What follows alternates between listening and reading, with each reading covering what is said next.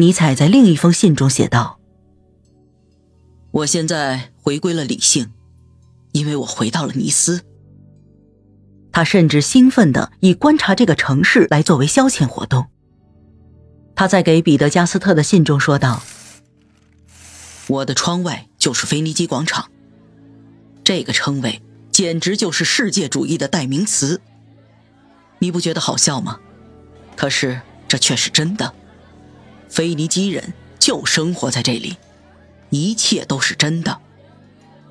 空气中充满了征服者们。”和自诩为超级欧洲人的人们的动静，他们给了我自信的力量。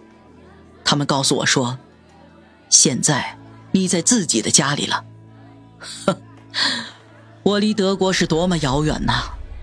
非德国，我甚至不敢说出这个词。他又重新拾起了以前的习惯，在阳光照耀下的小路上散步。从这里。他可以看到远处的大海。过去七年的记忆，把他跟这里的风景联系在了一起，让他倾听，追随着心中的幻想。尼采没有虚度这样的时光，每一刻都是快乐的，因为尼采留下了诗歌、格言或者一些歌曲。他把诋毁现代人作为了乐趣，因为在他看来。一个可以预示未来的哲学家，就必须否定他所处的时代，不管这个时代是好是坏。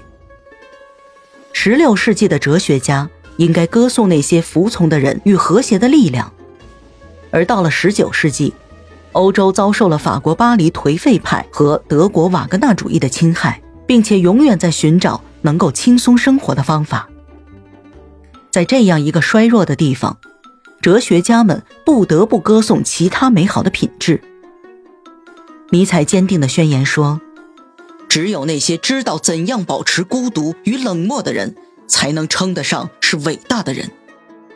他知道怎么达到善与恶的彼岸，因为他有着强大的意志，这就是伟大。他还必须要搞清楚，伟大真的能在当今社会中生存下去吗？”尼采在二十六岁时就发现了这个困境，因此他一直在寻求着解决之道。不但诋毁现代人，他还诋毁德国人，这是他另一个更加活跃的兴趣。欧洲都已经德国化了，显得那么没有教养。他掩饰了之前存在的粗俗的恶意和狡诈。他应该像以前的法国人一样，要保持一种清醒。怀着一种强大的力量去生活，尼采写道：“我们应该学习地中海沿岸的国家，把我们的音乐、趣味以及生活方式都改变才行。”很明显，这种思想受到了他那已故的朋友们斯汤达和加利尼神父的影响。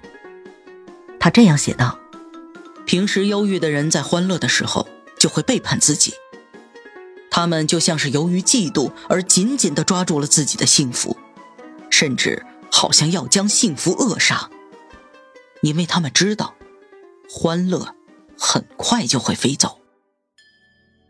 即将迎来新的一年，尼采好像已经看到了眼前的幸福，但跳动的思维与幻想带来的欢乐不能彻底满足他。尼斯的人们和这里的腓尼基广场已经不能吸引尼采的注意力了。他想不出《快乐军刀》以及普罗旺斯的歌谣跟他有什么关系。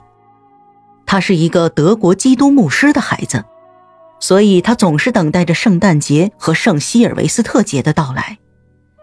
那个时刻是神圣的，而尼采的心情却是压抑的。他开始对自己住的公寓感到了厌恶，里面的家具有太多人用过，而客厅。则是因为公用的地方而变得一团糟。很快天气变冷了，尼采是贫穷的，所以他无法得到应有的温暖。德国式的暖炉和寒冷使他感到悲哀，因为他用不起。公寓里总是乱哄哄的，尼采从来都不能得到片刻的宁静。右面是一个小孩，他总是把天平弄出吧嗒吧嗒的声音。楼上是两个业余的音乐爱好者，正在练习小号和小提琴。尼采陷入了痛苦之中，他在瑙姆堡写了一封信给妹妹，日期是圣诞节。这里没有一个人可以陪我欢乐，这是多么无聊的生活啊！如果我能更加富有、更加强大的话，我就会选择去日本寻找那些小小的乐趣。在威尼斯，我们可以毫不费劲地过上日本人的生活，所以我感到开心。而在欧洲其他的地方，到处都是令人不快的悲观主义者。最能体现这一点的。就是瓦格纳对音乐的歪曲。又是圣诞节了，我却还要继续像以前那样过着悲哀的生活，像是一个流浪的人，一个蔑视整个人类的愤世嫉俗者一样生活。没有谁会为我操心。喇嘛相信，会有更好的事要去做。不管怎么说，这些事情是很多的。我写的不错吧？喇嘛万岁！你的 Frederick。